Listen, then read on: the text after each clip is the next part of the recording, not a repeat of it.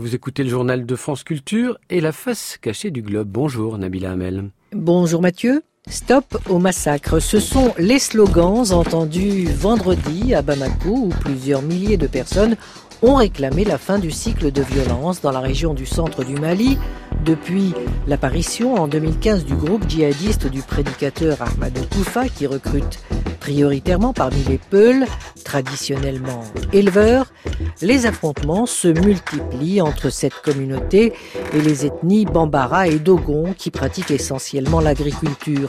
La liste des villages touchés par cette violence s'agrandit malgré les renforts de l'armée malienne le Conseil de sécurité de l'ONU doit examiner lundi le renouvellement du mandat de la mission de l'ONU au Mali. Ce sont surtout les professionnels du tourisme et les voyageurs russes qui seront pénalisés par la décision du Kremlin d'interdire aux compagnies du pays de voler vers la Géorgie. Ils se disent sous le choc depuis le décret signé vendredi par le président Vladimir Poutine. La mesure entrera en vigueur le 8 juillet et le ministre russe des Transports a annoncé hier que les vols des compagnies géorgiennes vers la Russie seront également suspendus.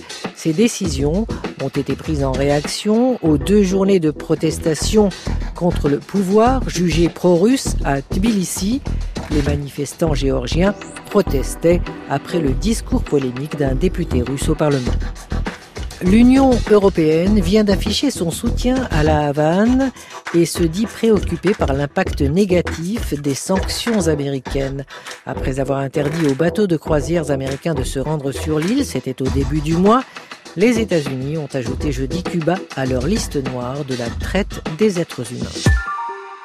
Cette semaine, la justice saoudienne a ajourné le procès de Loujain El Hatloul, figure emblématique des droits des femmes, emprisonnée depuis un an. Cette femme, qui aura 30 ans dans quelques jours, est arbitrairement et fortement punie pour avoir réclamé le droit de conduire, un droit officiellement accordé il y a un an aux femmes du royaume, d'où l'incompréhension des défenseurs des libertés à la maintenir en détention.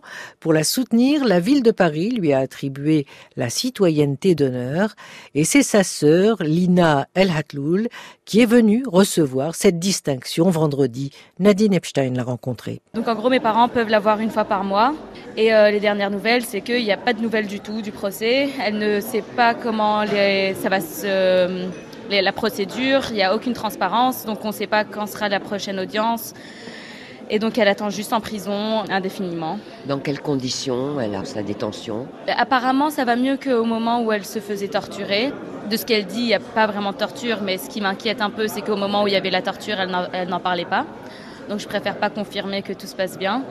Par contre, euh, elle est euh, en isolement en ce moment et donc elle est toute seule en prison en attendant euh, des nouvelles pour son procès physiquement, moralement, elle tient le coup Moralement, elle tient le coup grâce à tout ce qui se passe autour. Je veux dire, euh, on va lui, a pas encore annoncé la citoyenneté d'honneur, mais je pense que ça va la rebooster un peu et c'est toujours des bonnes nouvelles qui, font en sorte qu'elle se, elle se dit qu'elle n'est pas oubliée et je pense que ça, l'aide beaucoup dans son triste sort. Et euh, c'est en plus d'être une sécurité morale, c'est lui dire que tout ça n'a pas été fait pour rien on reconnaît son combat, on la remercie pour ce qu'elle a fait. Et euh, elle, ne faisait pas ça pour être remerciée, mais en tout cas, elle se dit pas qu'elle a qu'elle a combattu, qu'elle a mis sa, vie en, péril un peu pour euh, pour rien. Je veux dire, le monde est avec elle et euh, je suis sûre que ça va porter ses fruits. Sinon, à part ça, ça reste la femme forte et je pense qu'elle s'est mis en tête qu'elle pourra rester longtemps et c'est ce qui fait qu'elle qu'elle résiste à cette situation.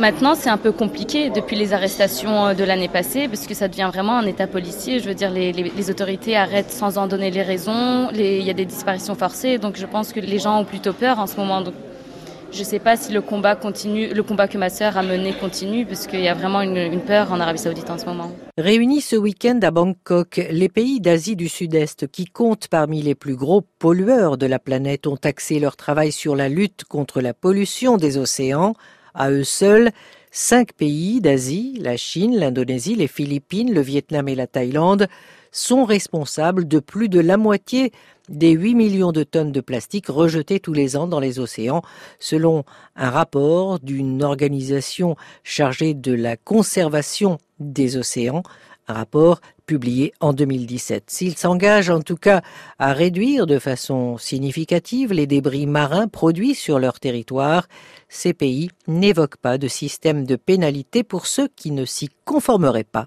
À dimanche prochain.